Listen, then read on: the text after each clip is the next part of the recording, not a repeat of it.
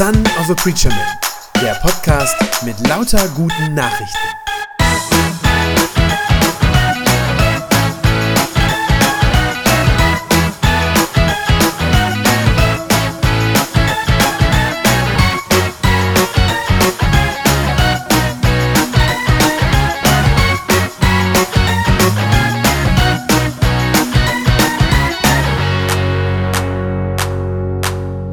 Wir sind am Ende angekommen. Am Ende von Jesu Leben, zumindest vorläufig, und auch am Ende unserer Themenreihe über das Kreuz und über das Blut Jesu, was wir hier vorne nochmal sehen. Christi Blut für mich vergossen. Wir haben in den letzten Wochen in der Passionszeit sehr tiefe und auch sehr anspruchsvolle theologische Fragen besprochen. Wir haben über viele Themen nachgedacht, die gar nicht einfach waren. Wir haben über Sünde gesprochen, über Gottes Zorn, über seine Gerechtigkeit, seine Liebe, über so Dinge wie Stellvertretung, Opfer, Selbsthingabe und noch so einiges mehr. Und gerade eben haben wir in der Lesung die Geschichte gehört, die vor 2000 Jahren da am Karfreitag geschehen ist. Wir haben gehört, was mit Jesus gemacht wurde, wie er auf eine ganz grausige Art und Weise an einem Holzkreuz hingerichtet worden ist. Die Geschichte als solche ist euch sicher vertraut. Aber wir wollen heute zum Abschluss unserer Reihe und an diesem Karfreitag nochmal gewissermaßen, ja, ich nenne das mal hinter die Kulissen schauen. Hinter das, was man so vordergründig sehen kann. Wir wollen heute fragen, was passiert da am Kreuz eigentlich? Also geistlich gesehen. Was passiert, während Jesus dort am Kreuz hängt, während er stirbt? Was passiert da sozusagen in der geistlichen Welt? Welche Auswirkungen hat sein Sterben für uns? Oder ich könnte auch ganz kurz und knapp fragen, was habe ich eigentlich davon? Was habe ich eigentlich davon? Und das ist gar nicht mal so leicht zu beantworten, denn sobald man da ein bisschen tiefer gräbt, da stößt man sofort auf eine Vielzahl von theologischen Begriffen, Worte, die ganz stark mit theologischer Bedeutung aufgeladen sind. Und diese Begriffe muss man erst einmal für sich klarkriegen und erstmal sortieren. Begriffe wie zum Beispiel Erlösung oder Rettung, Rechtfertigung. Was ist das eigentlich? Versöhnung, Sühne. Das sind alles Begriffe oder Konzepte, die in der Bibel im Zusammenhang mit Jesu Tod uns begegnen. Und diese Begriffe, die meinen nicht einfach alle dasselbe, sondern die betonen sozusagen unterschiedliche Aspekte von dem, was da am Kreuz passiert. Manche Theologen, die neigen heute dazu, diese verschiedenen Begriffe, ja, ich sag mal, gegeneinander auszuspielen. Und dann sagen sie, ja, siehste, äh, es gibt ja gar keine klare Linie in der Bibel. Ja, es gibt gar nicht die eine Lehre vom Kreuz, sondern ja, schon die neutestamentlichen Autoren, die sind sich uneinig, so sagen sie dann, was der Tod von Jesus bedeutet und deshalb benutzt da jeder dann ein anderes Wort oder einen anderen Begriff für.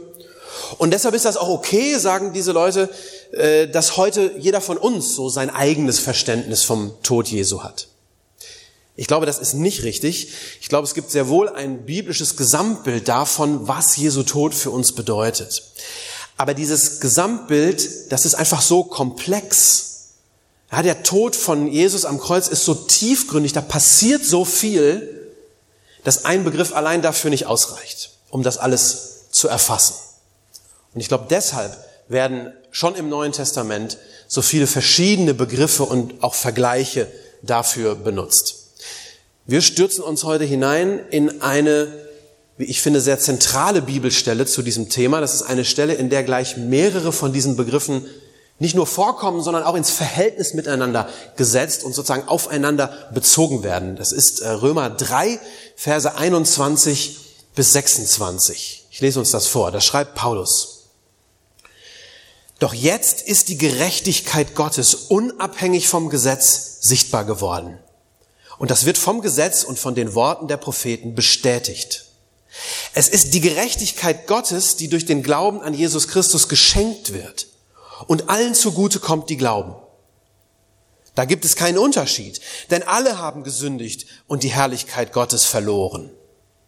Doch werden sie allein durch seine Gnade, ohne eigene Leistung, gerecht gesprochen. Und zwar aufgrund der Erlösung, die durch Jesus Christus geschehen ist. Ihn hat Gott als Sühnopfer öffentlich dargestellt. Durch sein vergossenes Blut ist die Sühne vollzogen worden und durch den Glauben kommt sie uns zugute. So hat Gott auch den Beweis erbracht, dass er gerecht gehandelt hatte, obwohl er die bis dahin begangenen Sünden der Menschen ungestraft ließ. Und heute beweist er seine Gerechtigkeit dadurch, dass er den für gerecht erklärt, der aus dem Glauben an Jesus lebt. Das ist ein Absatz, der ganz, ganz dicht ist und so gut wie jeder Halbsatz enthält da schon den nächsten theologischen Gedanken. Aber es gibt jemanden, der uns dabei helfen kann, das ein bisschen ja, zu entwirren, sozusagen zu entpacken und das Ganze besser zu verstehen. Und zwar ist das der Verbrecher, der mit Jesus zusammen gekreuzigt wird. Denn der hat das, was der Paulus hier so, ja, ich sag, mal, theologisch abstrakt beschreibt. Das hat dieser Verbrecher in der Stunde seines Todes am eigenen Leib erlebt. Als Jesus auf Golgatha stirbt, da gibt es ja zwei Menschen, die merken, dass hier gerade was ganz Besonderes passiert. Etwas, das eine ganz tiefe geistliche Bedeutung hat. Ich finde das faszinierend, dass das ausgerechnet zwei Menschen sind, die ihr Leben bisher ja, ganz weit weg von Gott geführt haben.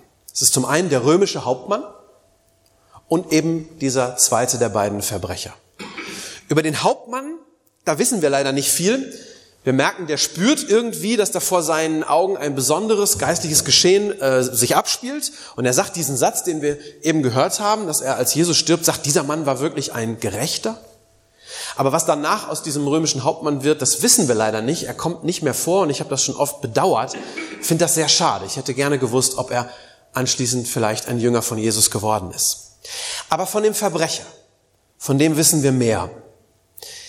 Ich glaube, wir können wissen und können sagen, dass er in dieser grausigen Situation, in der er sich befindet, Frieden findet. Ich glaube, dieser Mann, der stirbt im Frieden, versöhnt mit Gott. Jesus verspricht ihm etwas. Er sagt, heute noch wirst du mit mir im Paradies sein. Und da kann man sich ja schon fragen, wie kann das denn bitte sein? Ein Verbrecher, der zu Recht zum Tode verurteilt wird, das sagt er ja noch selbst dass er sagt, mich, mich und dich, sagt er zu dem anderen, trifft das hier zurecht. Wie kann Jesus ausgerechnet dem versprechen, dass er im Paradies, und das heißt ja nichts anderes als bei Gott, in Gottes Gegenwart sein wird? Ihr erinnert euch natürlich daran, ja, das Riesenproblem zwischen Gott und uns ist unsere Sünde, unsere Ungerechtigkeit, das Böse, das wir jeden Tag sagen und denken und tun und die Schuld, die wir auf uns laden. Wir haben das gehört, wie uns das von Gott trennt, uns abschneidet von unserem Schöpfer uns den Zugang zum Vater versperrt. Und da kann man sich doch fragen, hat nicht gerade dieser Verbrecher mehr als genug davon auf dem Kerbholz? Hat er nicht Unrecht getan? Ja, doch, natürlich hat er das. War er denn nicht gottlos und böse? Ja, ganz sicher, natürlich war er das. Hat er nicht jede Menge Schuld auf sich geladen? Ja, doch, klar, ganz sicherlich. Dieser Verbrecher, der steht geradezu wie ein Sinnbild für das, was der Paulus in dem Abschnitt, den wir gerade gehört haben, in dem Vers 23 schreibt. Da sagt er, alle haben gesündigt und die Herrlichkeit Gottes verloren. Das sieht man an diesem Verbrecher. Und ich glaube, gerade deshalb ist es so gut für uns, dass dieser Mensch damals da mit Jesus zusammen gekreuzigt wurde. Und ich glaube auch, es ist kein Zufall. Ich glaube, das war Gottes Plan. Denn dieser Verbrecher steht nicht nur dafür, dass wir alle Sünder sind, sondern er steht eben auch dafür, wie Gott mit unserer Schuld umgeht. Wie genau? Das beschreibt Paulus einen Vers weiter. Römer 3, Vers 24, und ich lese zunächst mal nur die erste Hälfte vor. Da steht, doch werden sie, also die Menschen, die sündigen Menschen, allein durch seine Gnade, ohne eigene Leistung, gerecht gesprochen.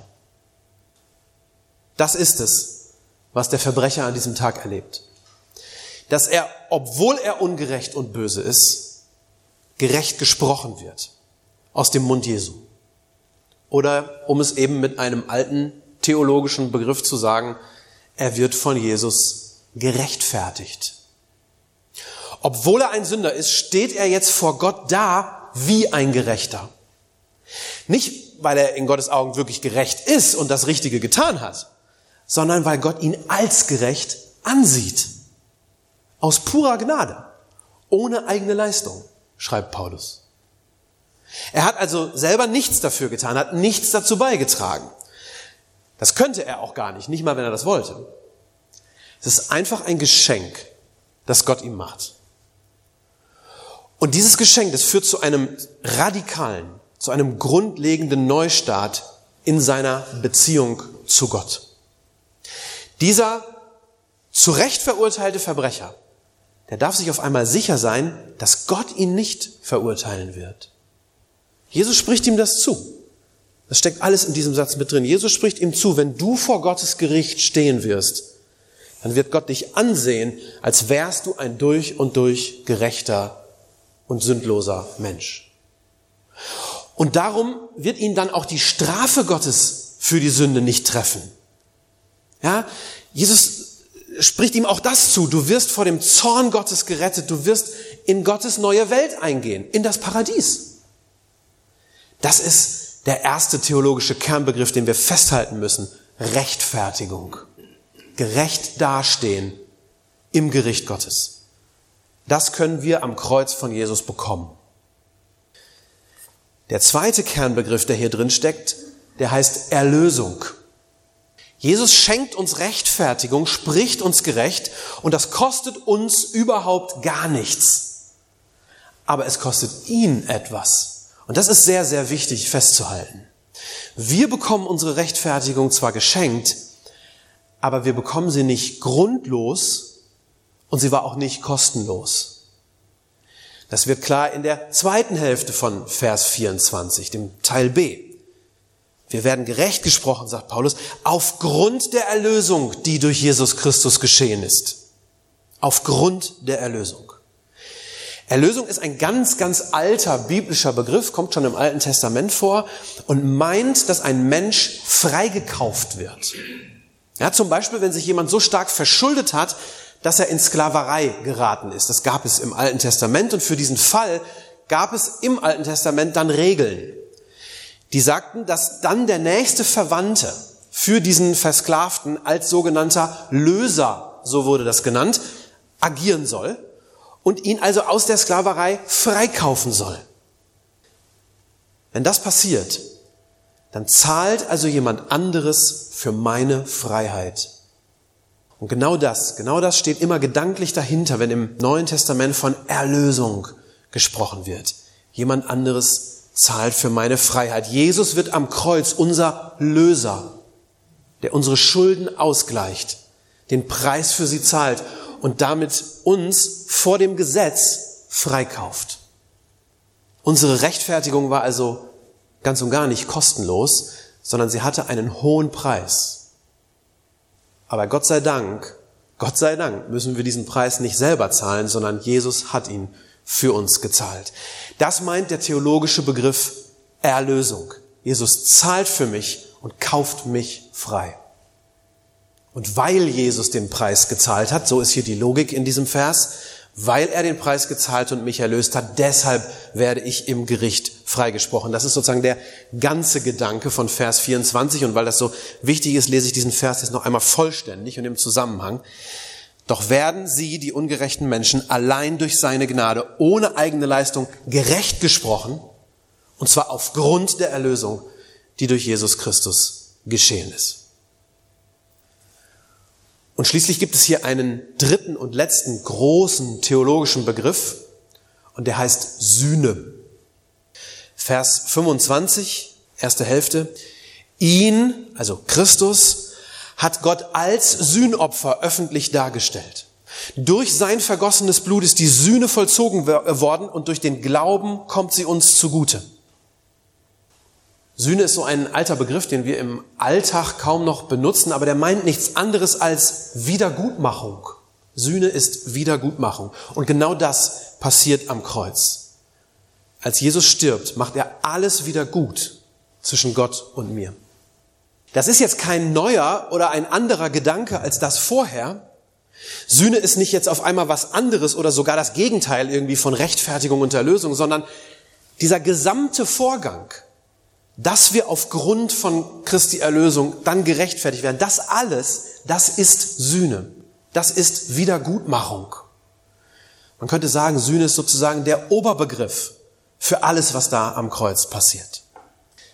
Dass das tatsächlich so ist, kann man am besten sehen, wenn man ein bisschen etwas Ungewöhnliches macht, nämlich die Verse 25 und 24 nochmal rückwärts lesen. Dann wird der Zusammenhang ganz klar. Das wollen wir jetzt mal machen. Jesu Tod, also alles, was da am Kreuz passiert, ist Sühne. Vers 25b. Durch sein vergossenes Blut ist die Sühne vollzogen worden.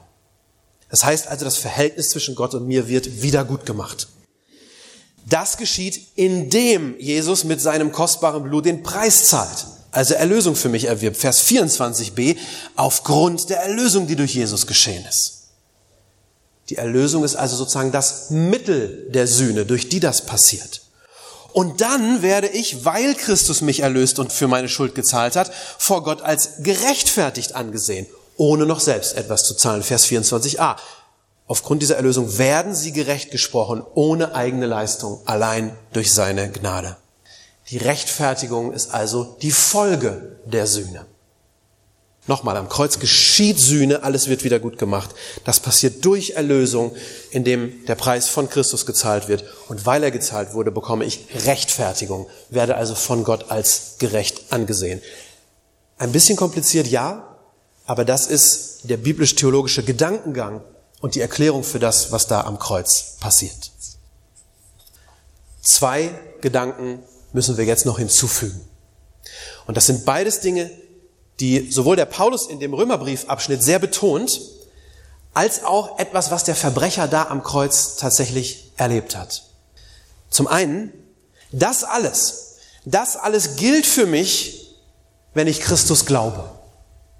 Die Erlösung, die Rechtfertigung, all das wird sozusagen meins, wenn ich mich Christus hingebe, wenn ich mich ihm anvertraue. Das betont Paulus mehrfach in diesem kurzen Abschnitt. Ich habe als Beispiel den Vers 22 genommen. Da sagt er, es ist die Gerechtigkeit Gottes, die durch den Glauben an Jesus Christus geschenkt wird und die allen zugute kommt, die glauben. Genau so hat das der Verbrecher da am Kreuz erlebt. Er sagt zu Jesus ja nur diesen einen Satz, oder der ist zumindest nur überliefert. Jesus, denk an mich, wenn deine Herrschaft beginnt.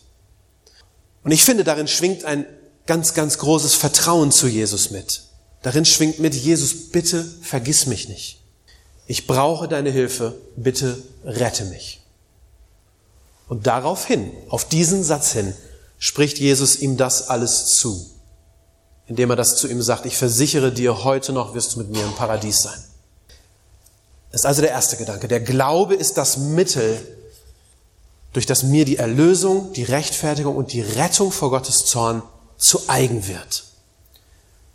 Und der letzte Gedanke, das ist der schönste und ich finde für mich auch der beglückendste. Das alles, dieser ganze Vorgang, das alles führt dazu, dass ich mit Gott versöhnt werde. Dass ich endlich, endlich Frieden habe mit Gott, mit meinem Schöpfer. Zwei Kapitel weiter schreibt Paulus das genau so. Römer 5, Vers 1, unser letzter Bibelvers für heute. Da schreibt Paulus, nachdem wir nun aufgrund des Glaubens für gerecht erklärt wurden, haben wir Frieden mit Gott durch unseren Herrn Jesus Christus. Ich bin ganz sicher, der Verbrecher am Kreuz hat in den letzten Minuten seines Lebens diesen Frieden gefühlt. Wahrscheinlich zum ersten Mal in seinem Leben, aber da hat er ihn gefühlt. Obwohl sein Tod sicherlich elend und qualvoll war, ist er ganz bestimmt friedlich und getröstet gestorben. Frieden mit Gott, das ist das Größte, das Schönste und das Wertvollste, das ein Mensch in seinem Leben finden kann. Frieden mit Gott heißt, ich brauche keine Angst mehr vor dem Tod zu haben, weil ich ja weiß, wohin ich gehe. Frieden mit Gott heißt, ich brauche keine Angst mehr vor Verurteilung zu haben, weil ich weiß, ich bin schon gerecht gesprochen. Und Frieden mit Gott heißt, ich brauche keine Angst mehr vor Gott zu haben, weil er mich annimmt als sein geliebtes Kind. So wie das in dem Lied heißt, das wir hier auch schon öfter im Gottesdienst zusammen gesungen haben. Mutig komme ich vor den Thron, freigesprochen durch den Sohn. Dein Blut macht mich rein, Du nennst mich ganz dein, in deinen Armen darf ich sein. Der Verbrecher hat diesen Frieden in Jesus gefunden. Und ich wünsche uns allen, dass wir ihn dort auch finden. Amen. Das war eine gute Nachricht vom Son of a Preacher Man. Wenn sie deinen Glauben gestärkt hat, dann abonnier doch einfach meinen Podcast bei Spotify, iTunes oder podcast.de und gib mir ein Like auf Facebook. Ich hoffe, du hörst mal wieder rein. Gott segne dich und bis bald.